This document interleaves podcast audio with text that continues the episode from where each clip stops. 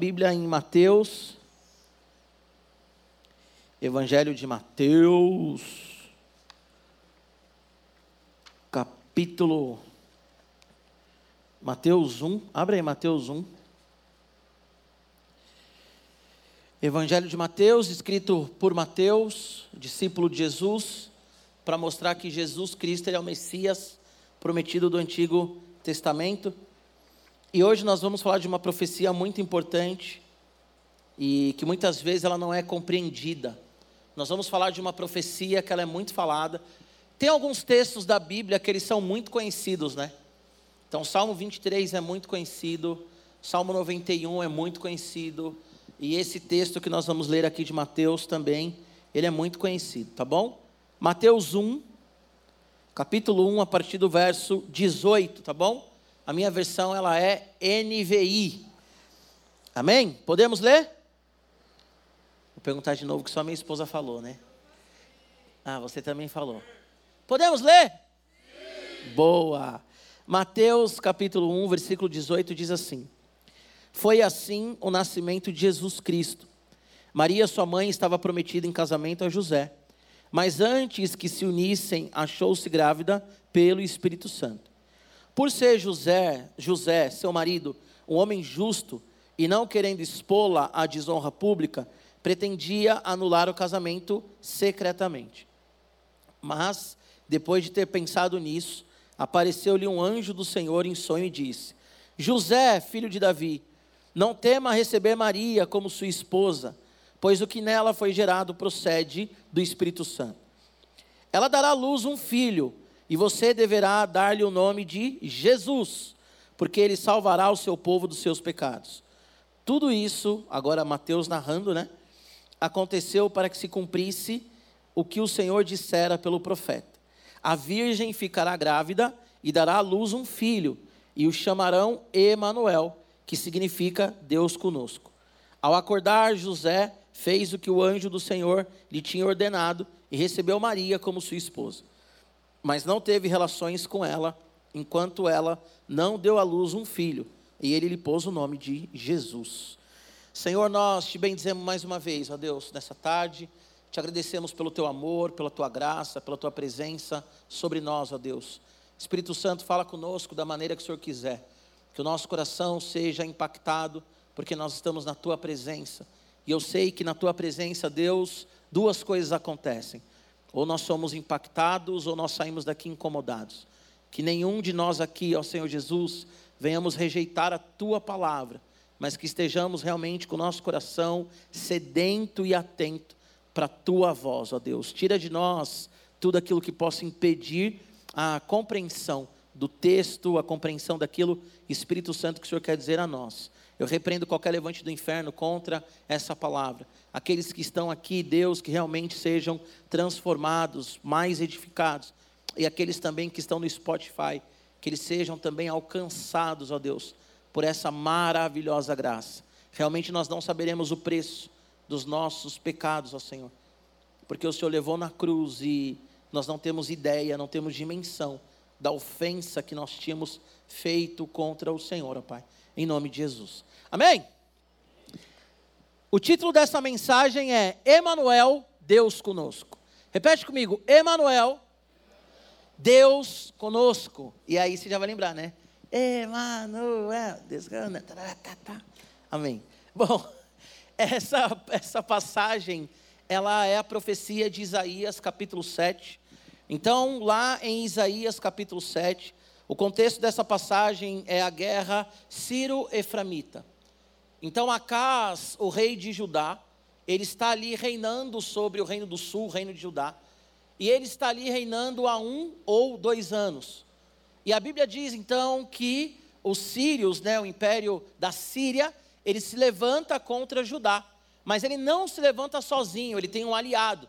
E quem que é o aliado do império sírio? É então os efraimitas ou israelitas. Olha que interessante. Quem se levanta contra Judá é a nação da Síria e a nação de Israel, que é o reino do norte. Então, o próprio irmão, né, o próprio povo inicialmente de Deus também é aquele que se levanta contra Judá. E Acas, como eu falei, ele está no primeiro, ou está entre o primeiro e o segundo ano aí do seu reinado.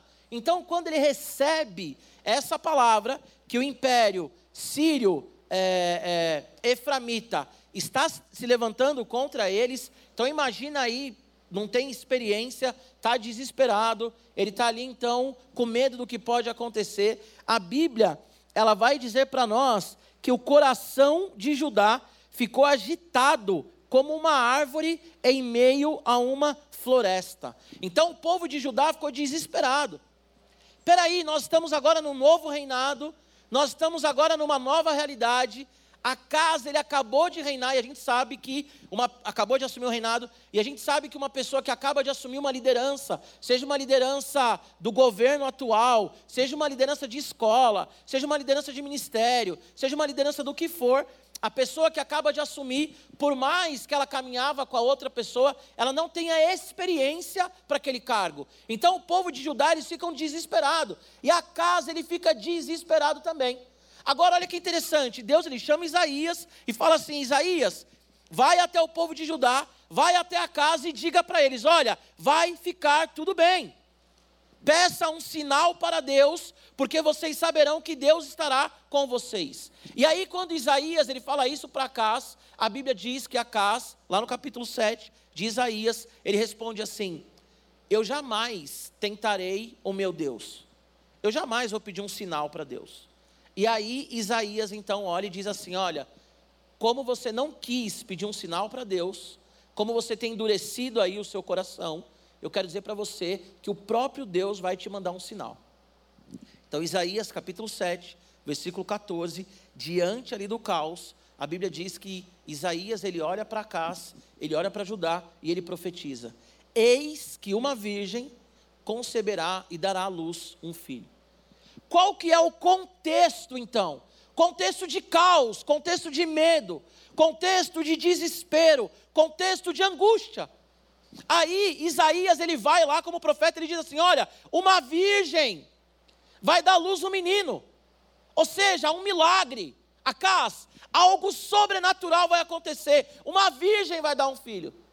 E essa virgem vai dar um filho, porque esse é o sinal de que Deus está com vocês. E o nome desse menino será Emanuel, que significa Deus conosco.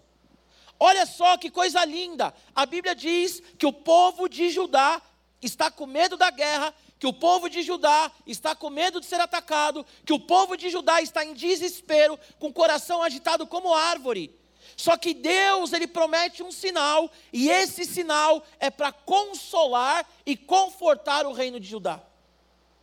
Diante do caos, diante do medo, diante do espanto, diante do apavoro, a Bíblia diz que Deus está prometendo que estará com o povo de Judá, como o Deus daquele povo, o Deus daquela nação. Quando Isaías ele profetiza isso, eu quero que você entenda, e quando você lê os livros proféticos, tenha isso em mente. É uma chave hermenêutica para você entender o texto. Quando Isaías ele profetiza, ele não sabe que ele está profetizando a respeito do Messias. A profecia no Antigo Testamento, ela tinha ali um, uma questão imediata. Ele está profetizando para o povo de Judá. Só que o nosso Deus, que é atemporal e Ele é soberano sobre toda a história, Deus não estava falando só de Judá, mas Ele estava falando de toda a nação. Então, essa profecia de Isaías 7 é uma profecia para Judá imediatamente, mas é uma profecia atemporal e futurista, falando do Messias que viria para salvar toda a humanidade. Eu quero que você foque isso no seu coração. Essa profecia vem quando o rei Acás de Judá está com o coração agitado como uma árvore, como uma árvore numa ventania, numa floresta. Acás está desesperado. E Deus está falando assim: calma, porque eu estou com você, Acás. Calma, porque uma virgem vai ter um filho. E esse é o sinal que eu estou com você. E os sinais de Deus, eles são sinais mesmo milagrosos, né? Ele faz coisas assim que você fala, é Deus.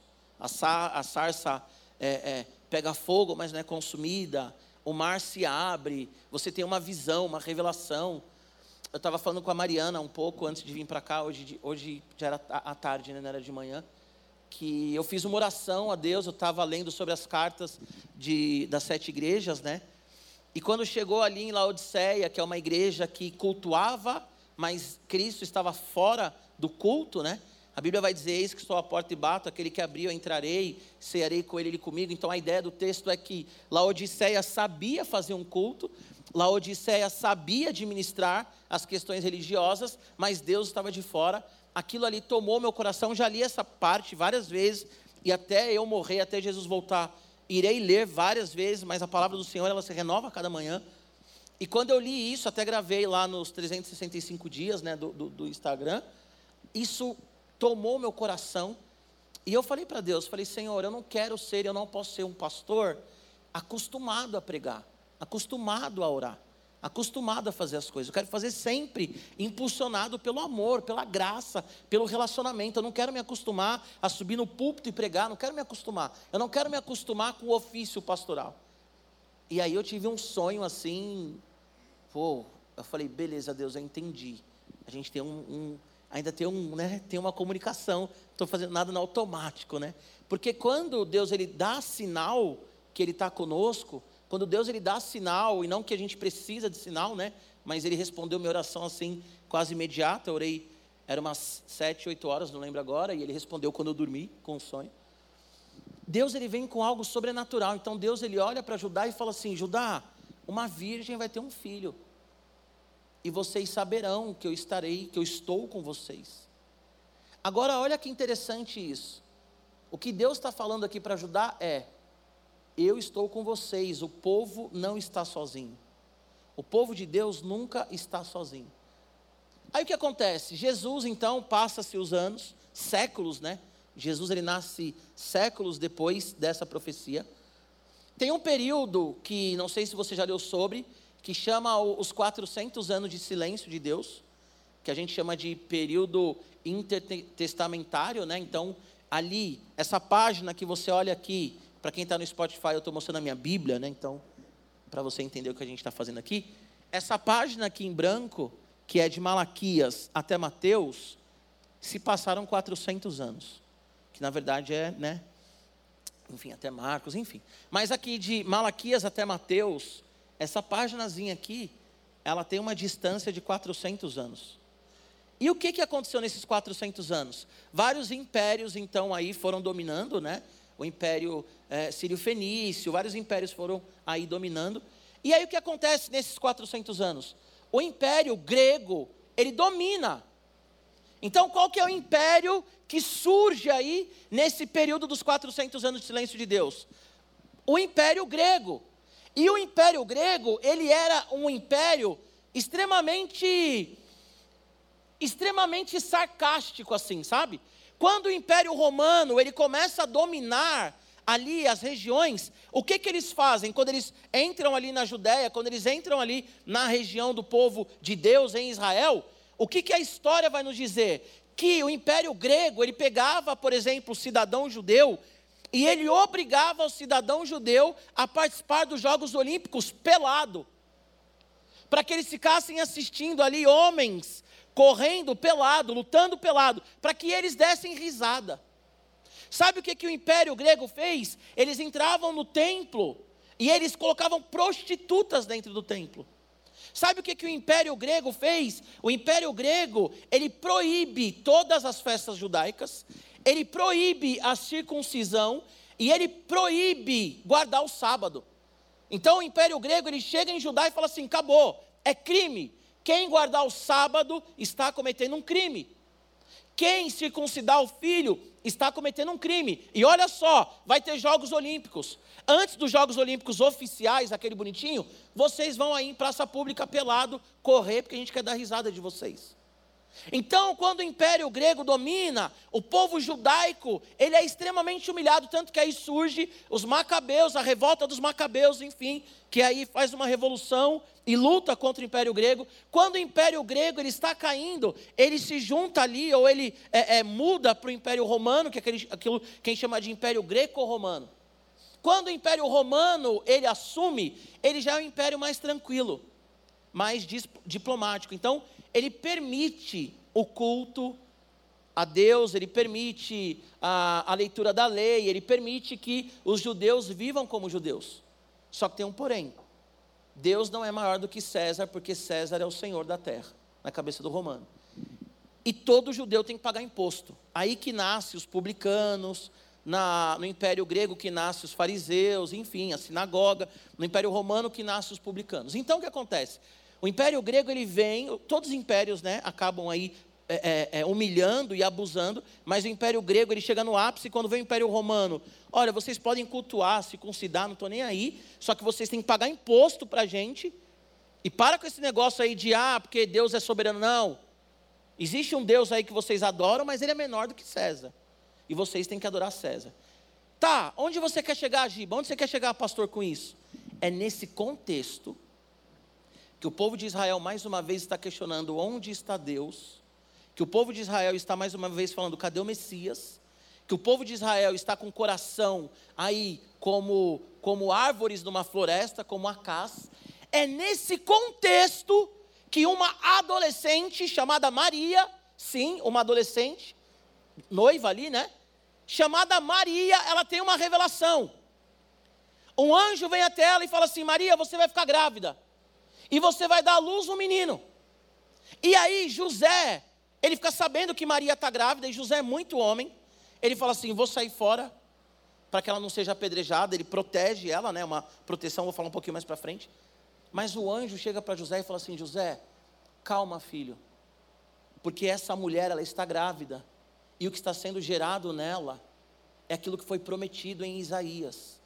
A virgem conceberá e dará à luz um menino, e esse menino será chamado Emanuel, Deus conosco.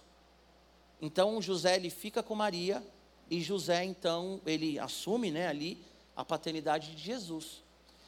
A profecia em Isaías 7, ela vem quando o povo está desesperado. A profecia em Mateus se cumpre quando o povo está desesperado. E nas nossas vidas, quando que Jesus se revelou a nós? No nosso momento mesmo de caos, talvez você não saiba. Mas toda vez que nós temos uma revelação de quem é Cristo, se nós não tivéssemos aquela revelação, a gente ia para o inferno. Então é o Deus conosco que nos sustenta, é o Deus conosco, Radical Team, que nos dá sentido à vida. Quando o nosso coração está desesperado, é nesse momento que nós entendemos: Deus é conosco, Deus é comigo, Emmanuel. E quero fazer um parênteses aqui, né? É, até falei com a Mari também, porque a, a, Mari, ela dá uns toques assim nas minhas pregações, eu fui aprendendo a melhorar a pregação por causa dos toques dela. E aí hoje eu até falei com ela, né? Falei assim, por que então que o anjo fala que é Emanuel e o nome que é colocado é Jesus? Vocês já pensaram nisso? Por que, que fala Emanuel e o nome é Jesus?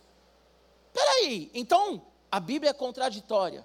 Então o anjo se confundiu, o anjo bateu a cabeça, pum, Emanuel. Não, Jesus, calma. Eu quero que você entenda que a palavra Emanuel, já até falei, acho que aqui uma vez. A palavra Emanuel, lá em Isaías 7, não é um nome, não é um substantivo, é uma frase. Emmanuel, hebraica, Emmanuel, El, Deus Emmanuel, conosco. Então, quando Isaías fala assim, eis que a virgem conceberá e terá um filho, e ele será Emanuel, ele está falando uma frase, que aí, com o decorrer da história, se tornou um nome, Emanuel. Só que o anjo não está falando que o nome do menino vai ser Emanuel, mas que o menino é Emanuel, Deus conosco. Deu para entender? Então não tem contradição. É que a coisa foi tomando. Aí o exemplo que eu dei, que eu quero dar para vocês é: eu vou falar da minha sobrinha. Eu tenho uma sobrinha que chama Vitória. Como que a Vitória foi concebida, minha sobrinha? A minha irmã é, teve, assim, ficou grávida, teve sangramento, foi no hospital. E a minha irmã descobriu que ela estava com câncer. Aí o médico falou para minha irmã: ou você tira a menina, ou você vai morrer. Um, uma das duas vai morrer. E a minha irmã pega e fala assim: não, vou seguir com a gestação. Se for para morrer, que morra eu.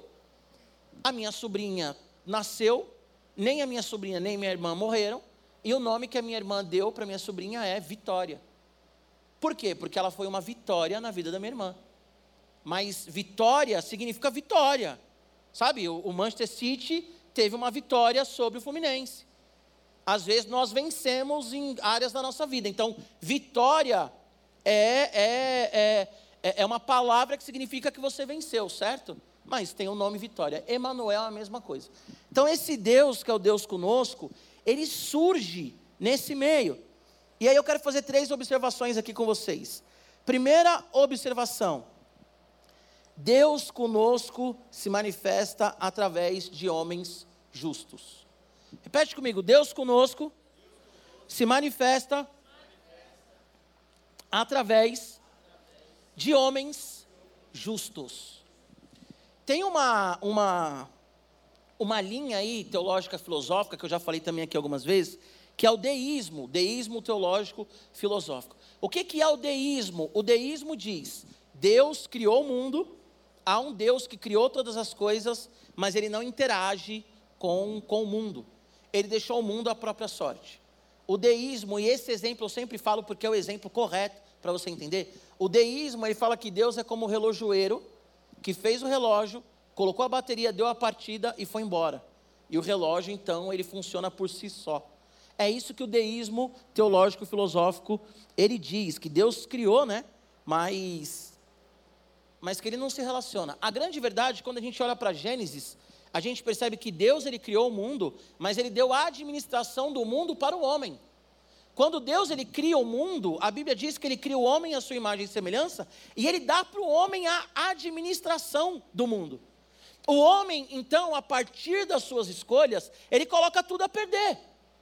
O homem, ele é egoísta, o homem, ele é ganancioso, o homem, ele quer humilhar o outro homem, o homem, e quando eu digo homem aqui, estou falando da humanidade, ele quer dominar sobre o outro.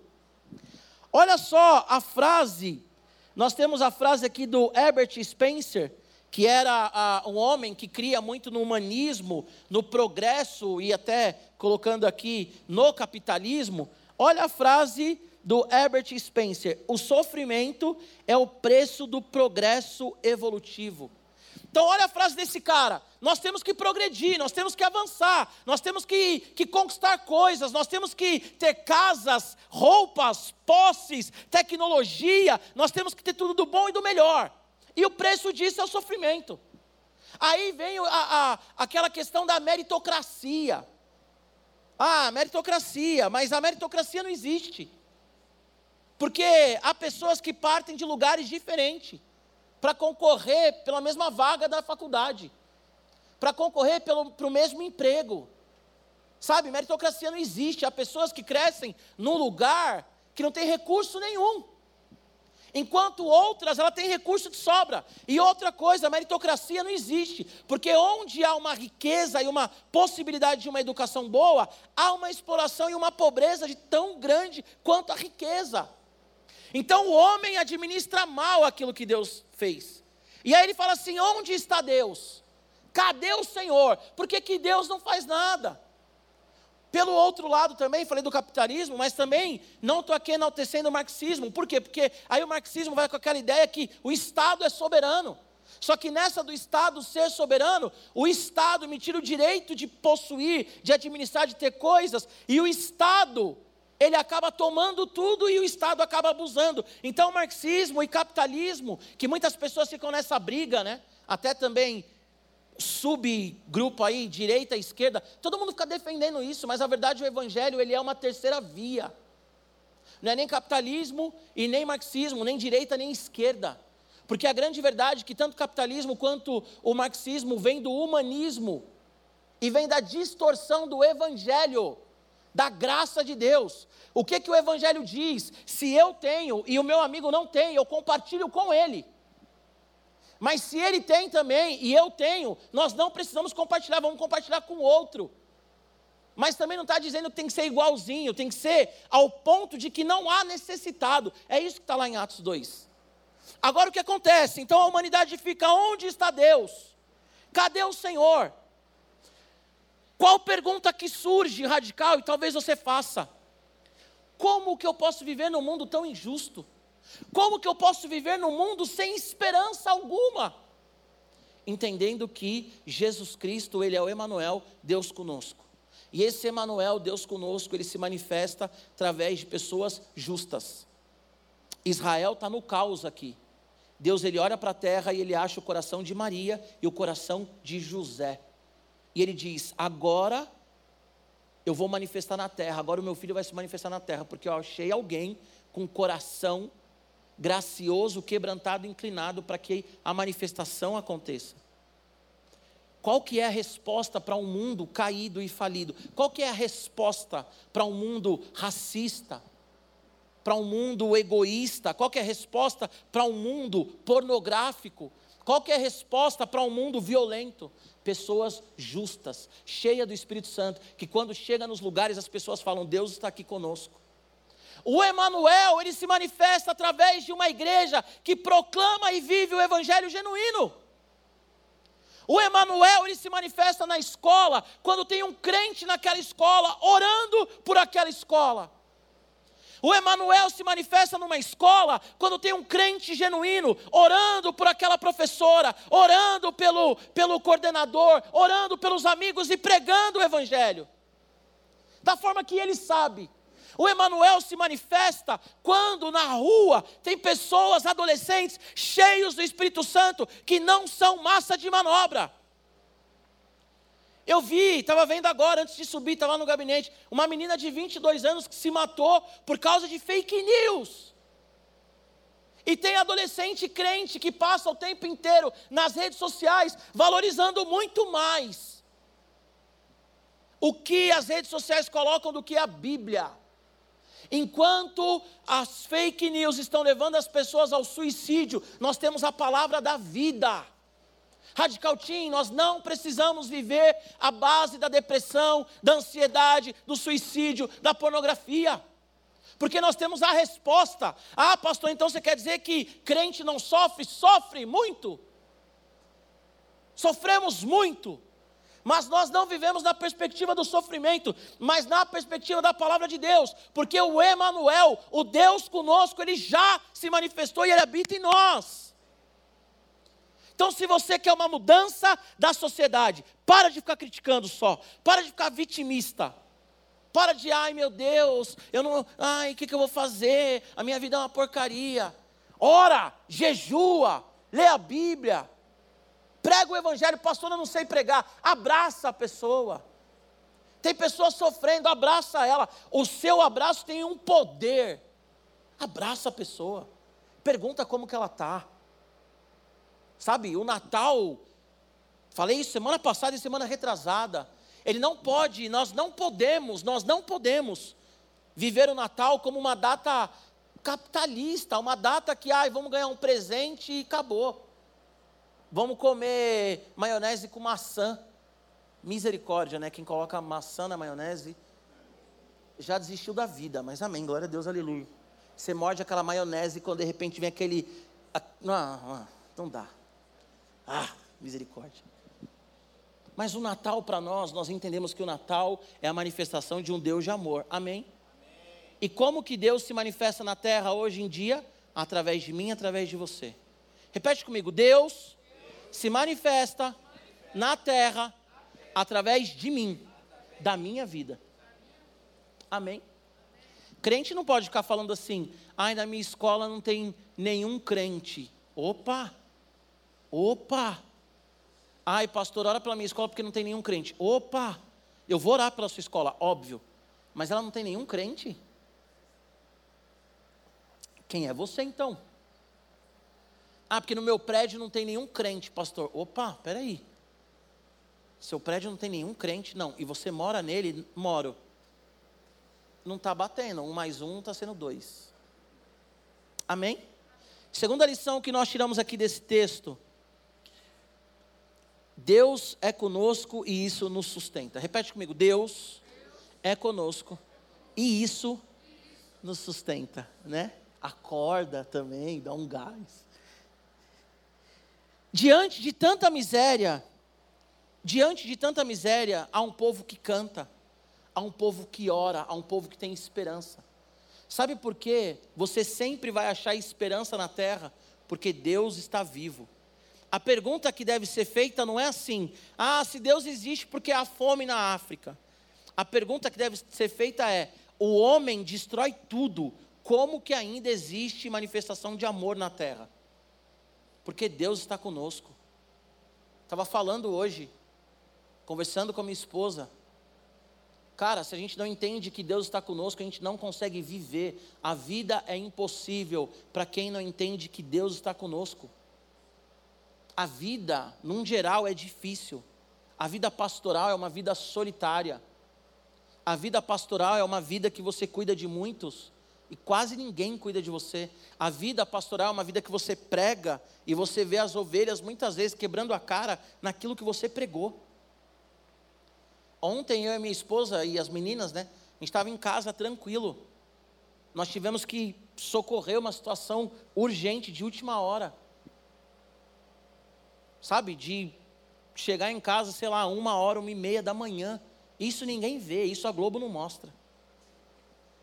Só que todo mundo critica o pastor. É uma vida difícil. A vida de pai é difícil. Toda hora falar a mesma coisa. Toda hora tem que falar para Heloísa, para Olivia a mesma coisa, né, filhas? Toda hora. A vida de filho não é fácil.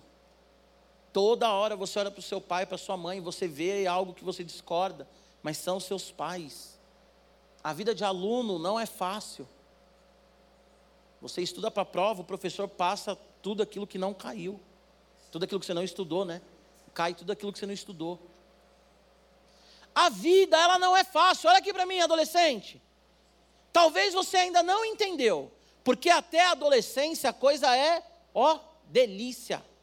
Não precisa pagar uma conta, vai para a escola, reclama do lanchinho, mas não sabe o tanto que seu pai chora e ora para pagar sua mensalidade.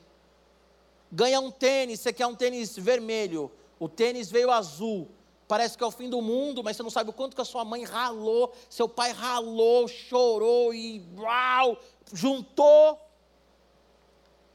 Ah, eu queria ir, sei lá, para X lugar, vai para Y, da hora, legal, vai reclamando, o hotel, não precisa arrumar a cama, cafezinho da manhã ali, almoço, ao incluso, tudo ali, aí você fala assim, ai, mas que vida chata. E aí o seu pai escuta e ele pensa, economizei o ano inteiro para dar essa viagem para o meu filho. Então, até a adolescência, a coisa ainda, dependendo da sua realidade, claro, não é de todo mundo, mas a coisa ainda é gostosinha. Só que você vai ficando mais velho, você começa a perceber que a vida é difícil. Você começa a perceber que a semelhança de Acás e de Israel, às vezes o nosso coração, ele é agitado como uma árvore numa ventania. Você vai percebendo que às vezes você sendo cristão, você se pergunta por quê. Essa semana morreu uma menina de 31 anos, criadora de conteúdo cristão, quatro filhos, 31 anos, morreu de câncer. Cara, imagina a cabeça desse pai, as meninas do tamanho das minhas filhas. Quatro filhos ela deixou. Você fica pensando, meu Deus, Senhor, por quê? Não tem resposta, gente. Isso abala a gente. Sabe, isso abala a gente. Eu fiquei pensando, tantas pessoas na igreja, Diego, que era baterista da igreja, morreu com 30 e poucos anos. O outro menino do baixo, 38 anos, minha idade, casado há 10 anos, mesmo tempo que eu e a Mariana, dois filhos, mesmo quantidade de filhos que eu tenho.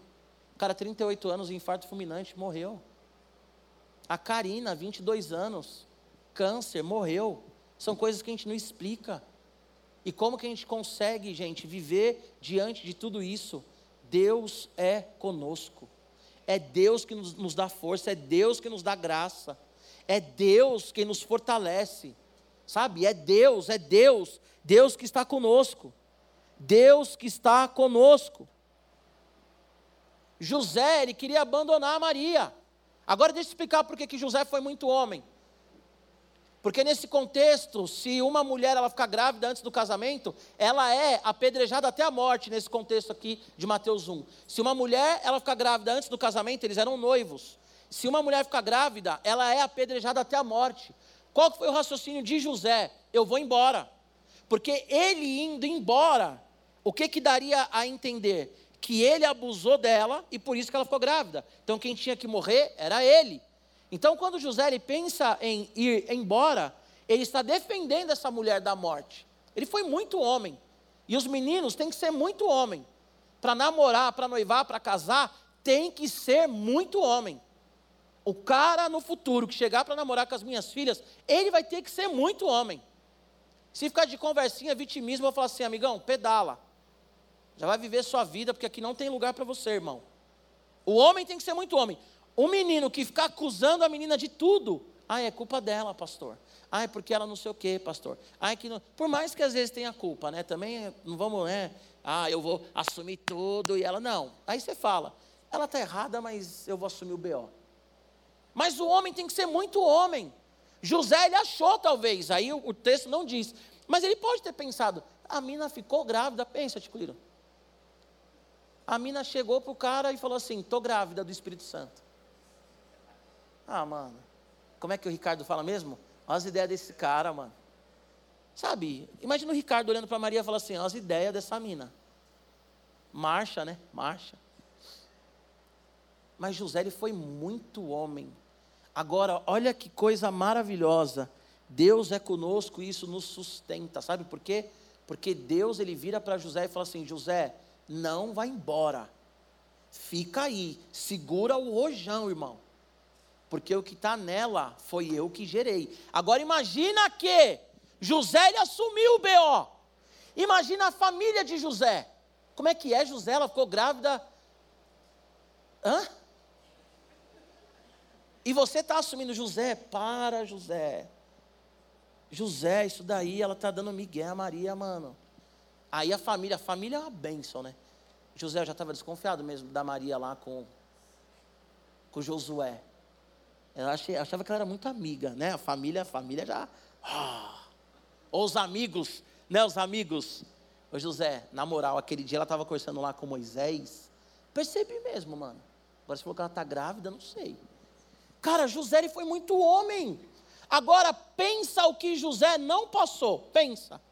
As pessoas olhando para José e falando assim: Você engravidou a menina, né? Você é mó pilantra, José. Imagina o julgamento da sociedade para esse casal, mas eles entenderam qual era o propósito de Deus. O Evangelho de Lucas vai dizer que Maria, ela louva ao Senhor. Eles foram sustentados na dificuldade porque Deus estava com eles. Lembram que eu preguei na semana passada, Lucas capítulo 2, do Simeão? Israel passando pelo caos, Judá passando pelo caos.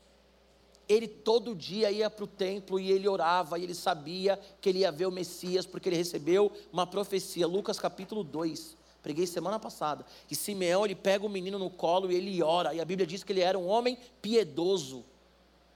O homem piedoso, ele consegue ver o Emanuel, Deus conosco, porque ele já tinha o um relacionamento com Emanuel, Deus conosco. Então, Deus conosco, Natal, o Natal é uma data maravilhosa, porque significa que a minha vida pode estar horrível, terrível, uma porcaria, mas Deus está comigo. Não é uma nota na escola que vai definir, não é o relacionamento dos meus pais que vai definir quem eu sou, não é o abandono do meu pai, não é o abandono da minha mãe, não é o contatinho que não me responde a meia hora no WhatsApp, não é nada disso que me define, não é o meu pastor que me define. O que me define é que Deus está comigo. Amém? Amém? Para a gente finalizar, terceira lição: Deus conosco é a vida renascendo. Repete comigo: Deus conosco, Deus conosco é a é a vida renascendo. Gente, a manifestação do Cristo é o ressurgimento da vida. O povo estava em trevas. O povo ia para o inferno. E o Messias, de repente, ele nasce numa manjedoura, uma criança.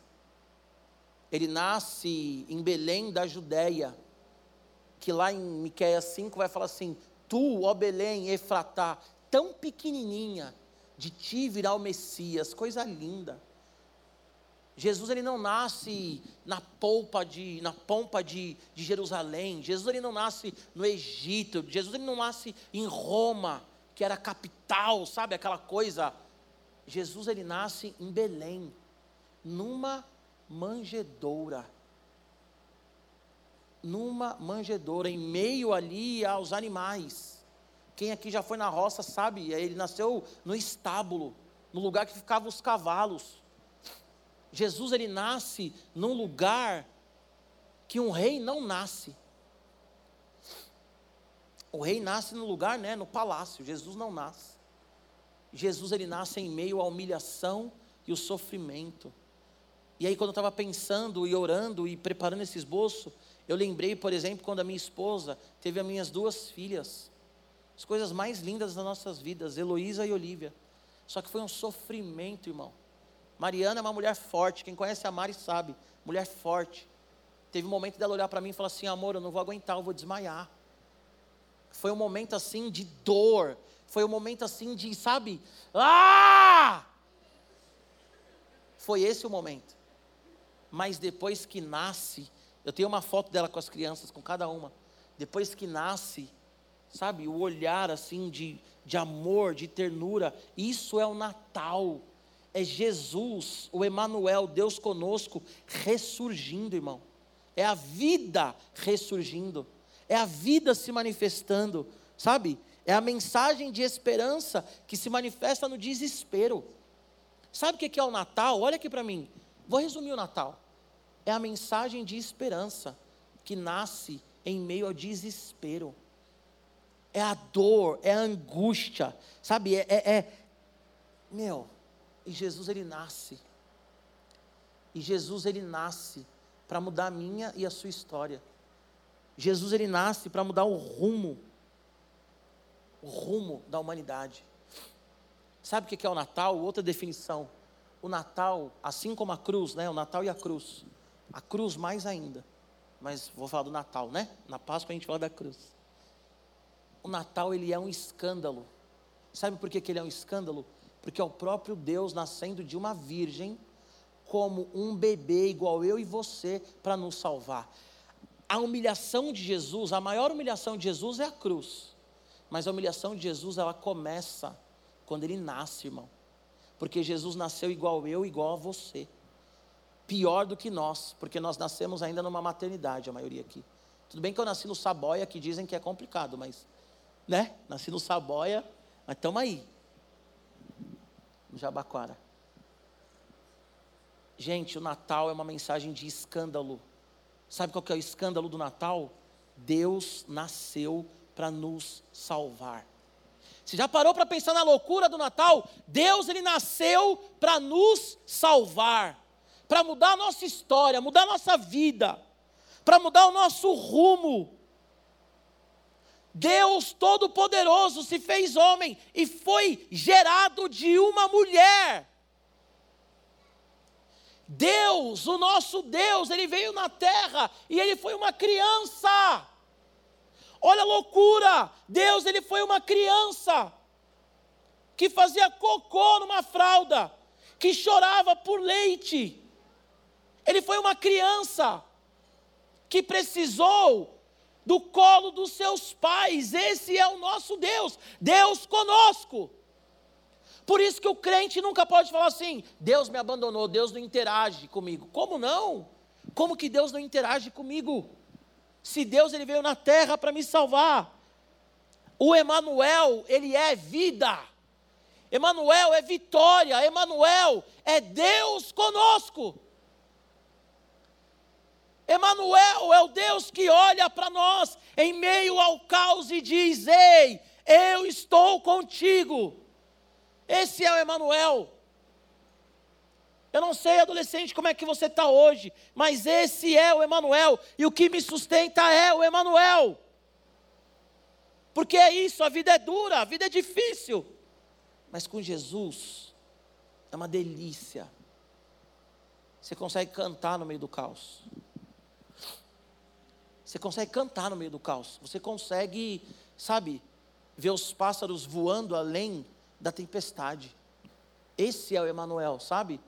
Você vê poesia na, na tarde cinzenta. Para a gente encerrar, eu sempre falo isso, né, também. Eu lembro que uma vez eu estava voltando da Cracolândia, assim, e, cara, Cracolândia, né? E eu voltando da Cracolândia e pensando, Senhor, quanta gente numa situação subhumana, deplorável. E aí eu olhei assim num ponto de ônibus todo estourado, pichado o ponto de ônibus. E aí, não sei como, tá? No topo do ponto assim, não sei como mesmo, tinha tipo assim, não uma flor, mas sabe como, quando tem uns ramos assim nascendo? E eu falei, meu Deus, no meio do caos, num ponto de ônibus todo estourado, a natureza está se manifestando. Esse é o Emanuel. No meio do deserto, no meio do deserto, no meio do deserto, ele faz florescer. Esse é o Emanuel. Sabe? No abandono do pai, ele se faz pai. No abandono da mãe, ele se manifesta e cuida como uma mãe. Na dor da morte, ele aparece como aquele que abraça e dá vida. Esse é o Emanuel. O Natal é um escândalo. Uma frase para ficar guardada no seu coração. Quando a gente olha para Isaías 7, a gente vê que o povo de Deus nunca esteve só. Quando a gente olha para Mateus 1, a gente vê que o povo de Deus nunca esteve, esteve só. E quando a gente olha para nós, para a igreja de Cristo, a gente percebe que o povo de Deus não está só. Desde Adão, primeiro homem, até a consumação de todas as coisas na volta de Jesus, o homem nunca ficou sozinho. Agora tem uma questão o homem muitas vezes dá as costas para Deus. O homem muitas vezes diz assim: onde está Deus? Porque ele fez escolhas erradas. Também postei esses dias sobre Sansão. Tinha uma vocação, tinha um propósito, foi chamado para libertar Israel, um homem forte que matou mil homens com uma queixada de jumento. A Bíblia diz que ele morre cego, fraco, implorando para Deus: Deus, me dá mais um pouquinho de fôlego para eu poder me vingar desses homens. Sabe por que Sansão morreu daquele jeito? Pelas escolhas dele. Porque ele queria prostitutas, porque ele queria bebedeira, porque ele queria levantar o nome dele, porque Sansão, por mais que Deus chamou Sansão, Sansão ele era vaidoso. Sansão, ele, ele se achava demais. E tem muito crente que fala assim: "Eu sou crente, não importa o que aconteça, eu vou para o céu. Mas a pergunta que eu quero te fazer é: como você vai? Como que vai ser a sua morte? Como que você vai partir? Você vai partir com a consciência tranquila? Ou você vai falar no leito de morte, Senhor, me dá um pouquinho de força? Me dá um pouquinho de força para eu ter o prazer da vida? A questão não é se você é salvo ou não. A questão é quais as escolhas que você tem feito porque Emanuel é Deus conosco. Mas a Bíblia diz que esse Deus conosco, ele exige uma resposta. Deus ele permanece conosco segundo a nossa resposta. O homem não se salva, é o Senhor quem salva. Mas deixa eu te falar uma coisa para dar um, um bug na sua cabeça. O homem tem que responder essa salvação. Existe uma sinergia. Se o homem não responder essa salvação, ele vive sem a presença de Deus. E ele vai dizer assim: Onde está o Senhor? Onde Ele sempre esteve. Onde Ele sempre esteve. Mas o homem dá as costas para Deus. Então o Natal é para você refletir amanhã, quando você estiver com a sua família na ceia. Se a sua família for, for cristã, provavelmente eles vão orar. Mas dá uma palavra também, fala assim: Eu quero dar uma palavra, eu quero agradecer a Deus. Por isso e isso. Se a sua família não for cristã, pede para orar dá uma palavra ali, aí você fala assim, pastor, mas eu tenho vergonha. É a sua família. Eles estão acostumados a ouvir você. E se você tem vergonha, fala rapidão, fecha o olho. Fala de olho fechado. Ah, eu quero falar uma coisa, fecha o olho. Ó, o Natal é o escândalo, sabia? Porque é um escândalo que Deus ele se fez homem para salvar a gente. Aí já ora, posso orar? Já ora, quando você abrir o olho, já aconteceu. Não viva como se Deus não estivesse com você, adolescente. Sabe a prova dos que já fizeram, né? A prova do Enem, aquele desespero, Deus ele estava com você, ele estará com você. Sabe a primeira entrevista de emprego, Deus está com você. Deus está com você. Sabe quando seu pai fala que vai sair de casa e você presencia o seu pai e a sua mãe brigando, batendo a porta?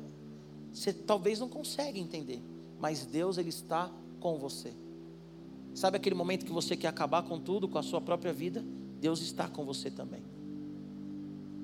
Agora a pergunta é: você está com Ele? Deus está com você nas noites de verão e nas noites de inverno, nas noites frias e nas noites quentes. Deus está com você. Quando você tem dinheiro para o Burger King, Deus está com você. Quando você não tem dinheiro nem para o metrô, Deus está com você.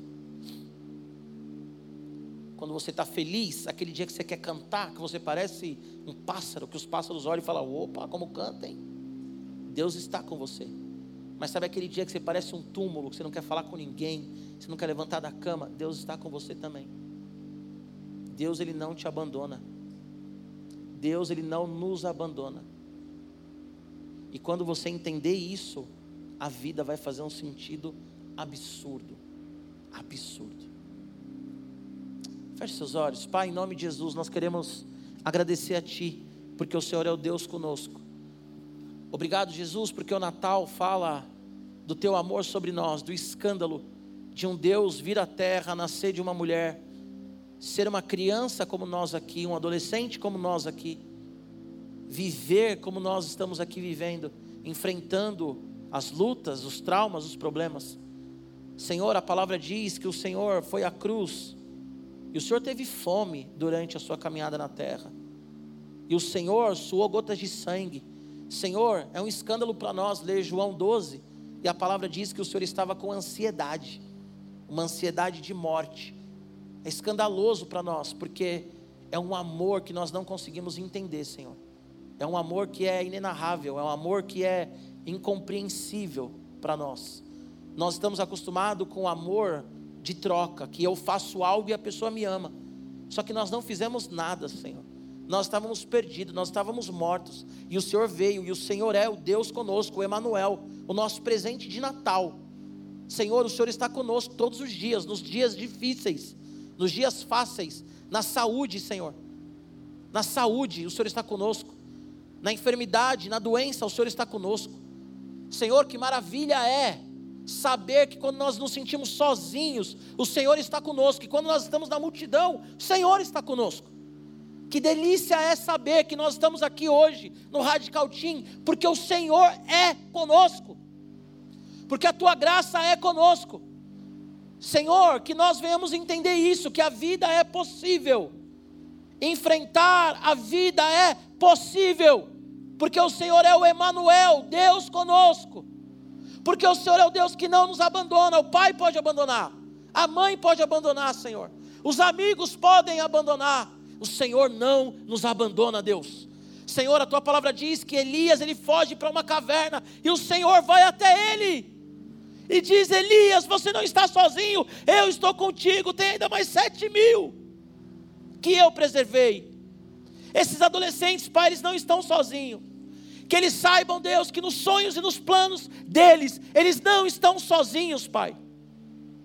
Que diante de uma prova, diante de uma ansiedade, diante de um medo, Senhor, diante do desespero do cancelamento, que eles saibam que eles não estão sozinhos, ó Pai. E que nem 100 milhões de seguidores no Instagram se comparam à tua presença, Deus. Porque só o Senhor nos dá a paz que excede todo entendimento. Somos gratos a Ti, Senhor, pelo Natal. Senhor, o Natal para nós não é só mais um dia. O Natal para nós não é só mais um momento de troca de presente. O Natal para nós, ó Deus, ele não é resumido a panetone, Senhor, e amigo secreto. Mas o Natal para nós, Senhor, é uma data que nós olhamos e falamos: Emanuel, Deus conosco. O nosso Deus está vivo. O nosso Deus nasceu. O nosso Deus morreu na cruz mas o nosso Deus não ficou preso, ele ressuscitou ao terceiro dia. O nosso Deus venceu a morte, o nosso Deus, ele vai voltar para que nós tenhamos a vida eterna. O nosso Deus, ele é a verdade. Num mundo que diz que não existe verdade, o nosso Deus é a verdade. No mundo que diz que tudo é relativo, o nosso Deus é a verdade absoluta. E é nisso que nós cremos, ó Pai. E se você que está aqui essa tarde, você se afastou dos caminhos do Senhor, ou você nunca entregou a sua vida para o Senhor, entregue-se a Ele. Não viva hoje como se Deus não existisse, porque o nosso Deus, Ele é o Emanuel, Deus conosco. Então, se você quer voltar para Jesus hoje, ou se você quer entregar a sua vida para Jesus, eu quero que você levante a sua mão onde você estiver. Alguém aqui entre nós quer entregar a vida para Jesus? Voltar para Jesus? Não?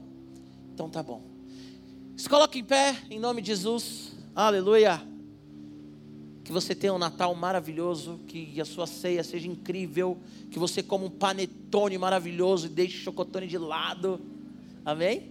E que você venha aqui à frente para a gente ter a nossa saideira. E sábado que vem tem mais. Radical Team, Deus te abençoe. É nós.